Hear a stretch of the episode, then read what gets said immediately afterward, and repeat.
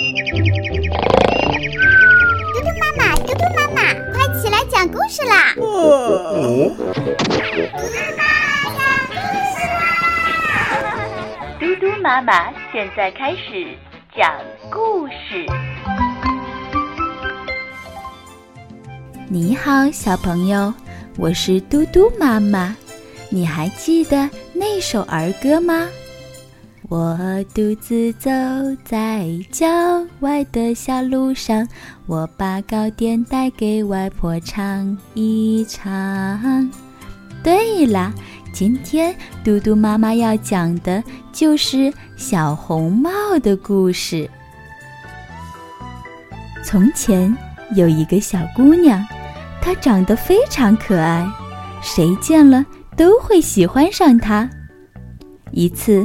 小姑娘过生日，外婆送给她一顶用天鹅绒做成的小红帽，她戴在头上特别合适，从此大家便叫她小红帽。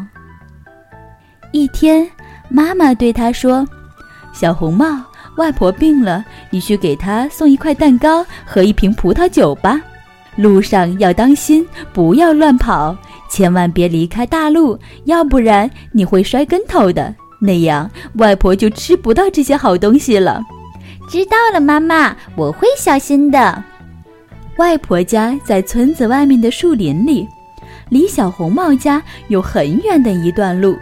小红帽走呀走呀，刚走进树林，就碰到了一只大灰狼。小红帽不知道大灰狼是个坏家伙。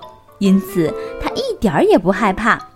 大灰狼问：“小红帽，你去哪儿啊？”小红帽说：“我要去外婆家，外婆病了，我去给她送蛋糕和葡萄酒，她吃了以后会好得快一些。”小红帽，那你外婆家在哪里呀？我外婆家在树林里，她的房子在三棵大橡树下，四周还围着胡桃树的篱笆。大灰狼心里暗想：“这个小姑娘长得细皮嫩肉的，肯定比那个老太婆的味道好得多。我得想个办法把它们都吃掉。”大灰狼盘算好了以后，便说：“小红帽，你瞧，周围这些花开得多美丽呀！还有树林里那些小鸟，它们的歌声多么动听啊！林子里的一切都是那么美妙。天还早着呢。”你干嘛急着赶路？为什么不先在这里玩个痛快呢？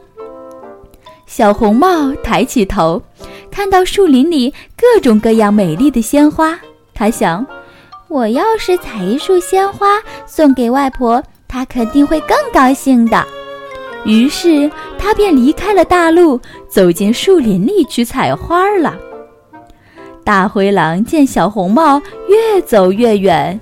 就撒开腿，一直跑到小红帽的外婆家。咚咚咚，谁呀？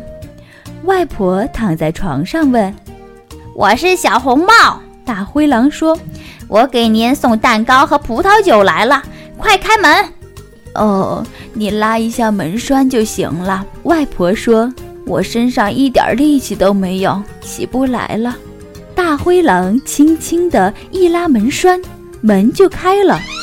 他冲到外婆的床前，一口就把外婆吞进了肚子里。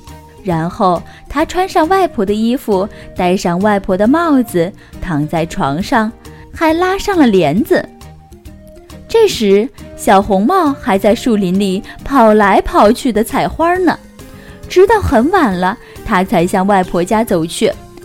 他见外婆家的门敞开着，觉得很奇怪，他大声喊起来。外婆，我是小红帽。可是他没有听到回答。他走到外婆的床前，拉开帘子，看到外婆正躺着呢，帽子拉得低低的，把整个脸都给遮住了，样子非常奇怪。外婆您好，您的耳朵怎么这么大呀？嗯，耳朵大是为了听清你说话呀。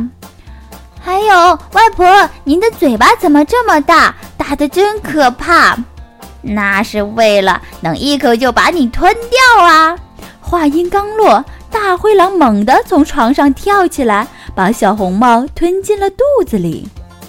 大灰狼吃得饱饱的，就倒在床上睡起觉来。这时，一个猎人从屋前经过。咦，这老奶奶睡觉的呼噜声怎么这么响呢？猎人走进屋子，发现一只大灰狼正躺在那里睡觉呢。它的肚子里好像有什么东西在动。猎人拿起一把剪刀，动手剪开大灰狼的肚子。他刚剪了两下，就看见了一顶小红帽。他又剪了两下，一个小姑娘跳了出来。接着，外婆也爬出来了。她差点连气都喘不上来。小红帽赶紧搬来几块大石头，塞进大灰狼的肚子里。猎人又将大灰狼的肚皮缝上了。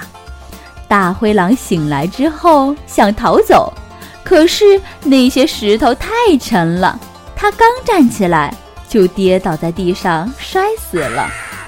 小红帽、外婆和猎人见了都高兴极了。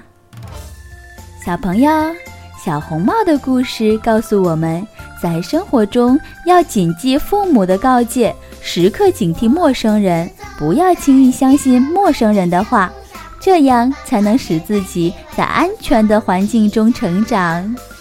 明天，嘟嘟妈妈再给你讲故事，晚安。